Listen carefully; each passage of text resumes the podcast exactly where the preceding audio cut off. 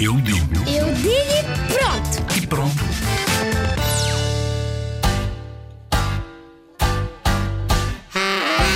A imaginação para mim é. ah, podemos pensar em coisas, podemos inventar coisas para depois no futuro fazermos.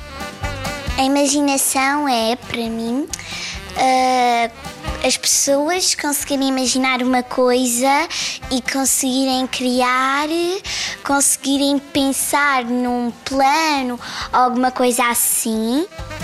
A imaginação para mim é nós pensarmos o que sentimos e dizer o que sentimos.